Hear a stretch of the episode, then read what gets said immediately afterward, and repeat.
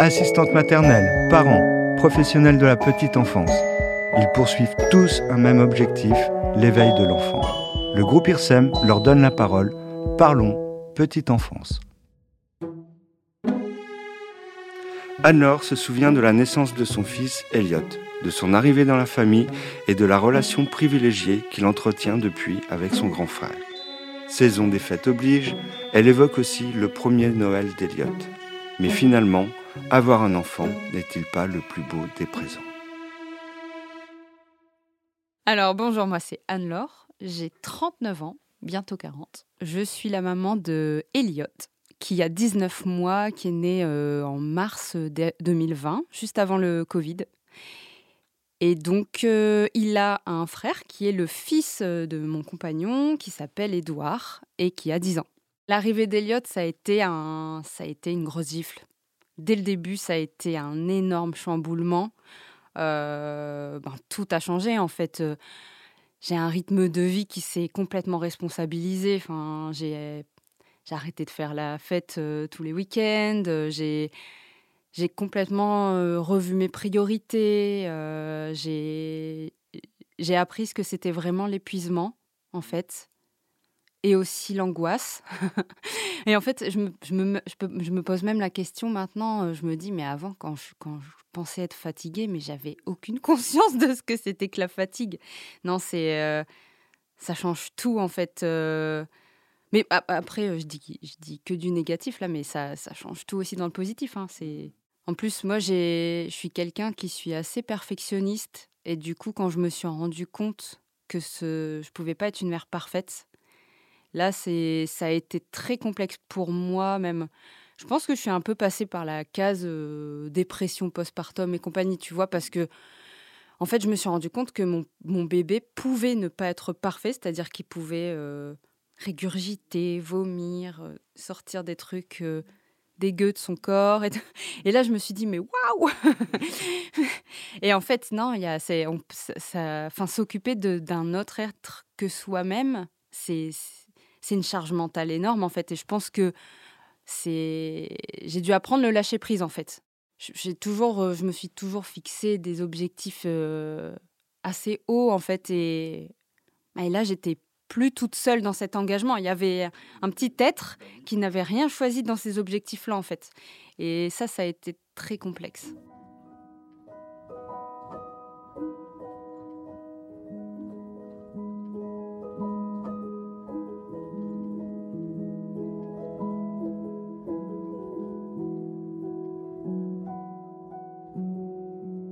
Pense même que Édouard s'est projeté beaucoup plus vite que nous dans l'idée d'avoir euh, un petit frère ou une petite sœur parce que il a très vite mis des livres de côté, il a fait le tri dans ses jouets alors que nous on n'avait même pas encore commencé les achats, tu vois. Il était vraiment euh, très vite à fond en fait.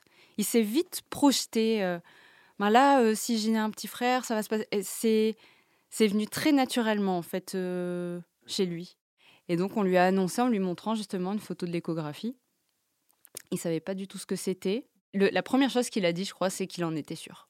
J'ai accouché euh, au moment où c'était juste après, avant le premier confinement. Donc il y avait déjà euh, euh, le donc Sylvain a pu être sur place, il a pu être avec moi. Édouard est venu dès le dès le lendemain tout de suite avec un cadeau et ça a été ça a été une belle rencontre, c'était super émouvant de de le voir rencontrer. Il était très très ému, très sur la réserve. Euh. Dans mon souvenir, je je sais pas, je n'ai jamais posé la question euh, avec le recul de comment il avait vécu cette rencontre. Mais je crois qu'il a dit à son père que c'était un des plus beaux jours de sa vie. Donc, euh, ouais, c'était beau.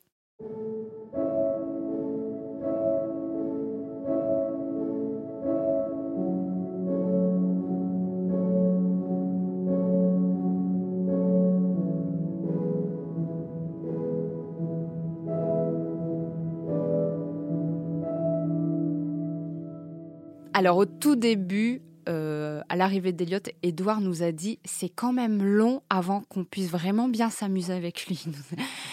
quand il s'est rendu compte en fait que c'était un, bah ouais, c'est un tout petit bébé qui avait besoin d'énormément d'attention. Euh, je pense qu'il il avait, il pensait que ça irait un peu plus vite que ça.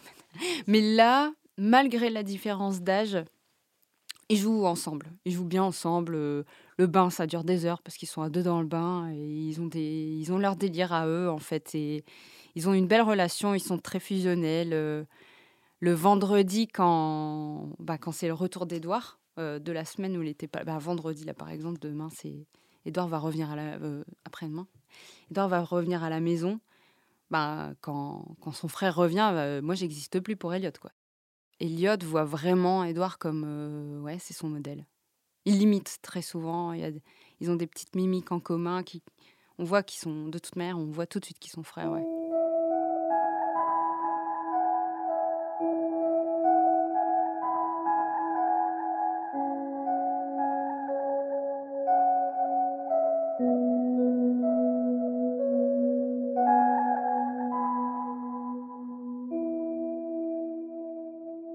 Avant Noël, on, faisait un truc à la maison avec euh, Sylvain et Édouard. C'est qu'on a chanté, on a vraiment beaucoup chanté euh, L'as-tu vu? C'est L'as-tu vu? L'as-tu vu? Le petit bonhomme euh, au capuchon pointu. Enfin, c'est une chanson de Noël un peu, un peu nunuche, mais on l'a revisité version punk. Alors, le premier Noël d'Eliott, ça a été aussi sa première varicelle. Elliot m'a sorti ses premiers boutons de varicelle l'après-midi du 24. En fait, c'était une, petite varicelle, c'était pas la varicelle. Euh. Mais voilà, c'est, je m'en souviendrai toute ma vie de ce premier Noël, c'est qu'il était, euh, il a sorti ses premiers boutons de varicelle. Bon, j'étais assez contente parce qu'en fait, euh, ben, il avait neuf mois son premier Noël. Je me suis dit, au moins, la varicelle, c'est fait. Et euh, mais il a quand même passé un bon Noël, hein, au final. Euh, c'était, c'était chez papy, mamie. Et euh, moi, j'ai la chance d'avoir une maman qui a un esprit de Noël. je crois qu'elle pourrait rivaliser avec la mère Noël elle-même, tu vois. Ma mère, c'est. Noël, c'est, sacré, en fait, dans notre famille, tu vois. C'est, on, on, on est le genre de famille à adorer le repas de famille. Moi, j'ai toujours adoré les repas de famille. J'adore ça.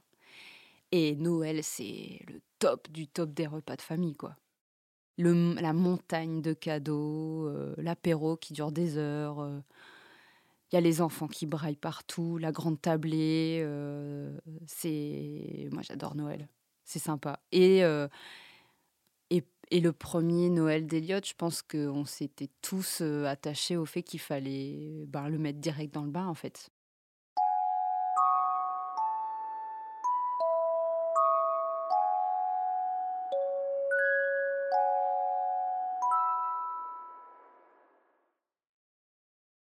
Par rapport à Noël, euh, la petite anecdote, c'est que dans, son premier, dans sa première heure de vie, Elliot, euh, au moment où il a fait du pot à pot avec son père, tu sais, ben, dès qu'il. Donc, quand, quand, quand, un enfant naît, euh, on le met d'abord en pot à pot avec sa maman, puis ensuite, le temps que la maman se remette, il fait du pot à pot avec son papa.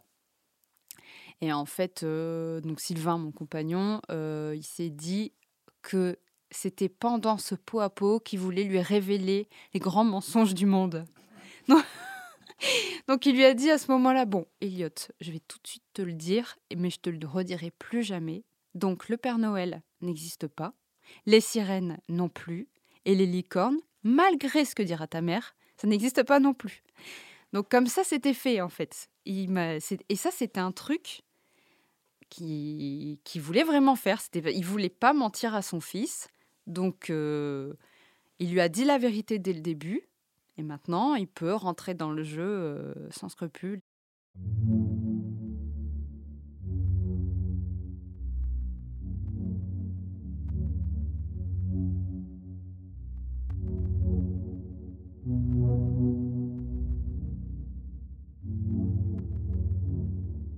Alors le premier Noël d'Eliott, on a quand même fait une grande table et ça a été comme d'habitude en fait. C'est mes parents qui organisent Noël, ils savent très bien le faire. Et c'était top en fait. Je pense qu'il a passé un bon moment parce que, parce que par contre, je crois que c'est la première fois qu'il s'est couché tard. Enfin, qui s'est couché, qu'il a eu la permission de minuit, on va dire, même s'il s'est endormi un peu plus tôt. Hein. Mais je pense qu'il a bien aimé. Il y avait, il y avait ses cousines, il y avait toute la famille. Et comme c'est le petit dernier, forcément, il était au centre de tout. Ouais. Et il a été gâté en plus. Alors, on avait fait un sapin à la maison. parce que moi j'aime bien Noël aussi, donc j'avais fait un sapin sur ambiance chant de Noël et feu de cheminée. Enfin, j'avais, j'aime bien moi aussi l'esprit de Noël, tu vois. Et il avait participé à la déco dans le sens où le bas du sapin n'était plus décoré, en fait. On avait dû déplacer toutes les décos vers le haut. Migration de la déco, un peu comme quand tu as, un chat, pareil. Tout pareil. Donc il a. C'était son côté artistique aussi qui s'exprimait. Il a adoré les, les, décos, les guirlandes lumineuses. Euh. Je me souviens, je l'avais. Euh, j'ai des photos de lui où je l'avais enroulé dans une, guirlande lumineuse.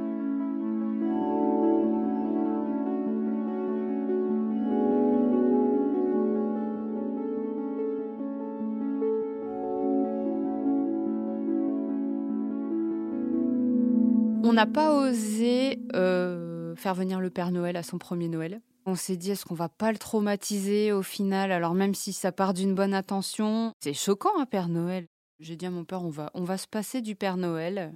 Euh, on, a juste fait euh, un toc toc toc à la porte. Oh, c'est qui? Et voilà, c'était suffisant. Et je pense que. Et puis de toute manière, quand il y a quelqu'un qui fait le Père Noël, on finit toujours par le reconnaître. Euh, donc voilà, c'était c'était bien sans Père Noël. Le prochain Noël, c'est chez nous. C'est chez nous avec toute la famille.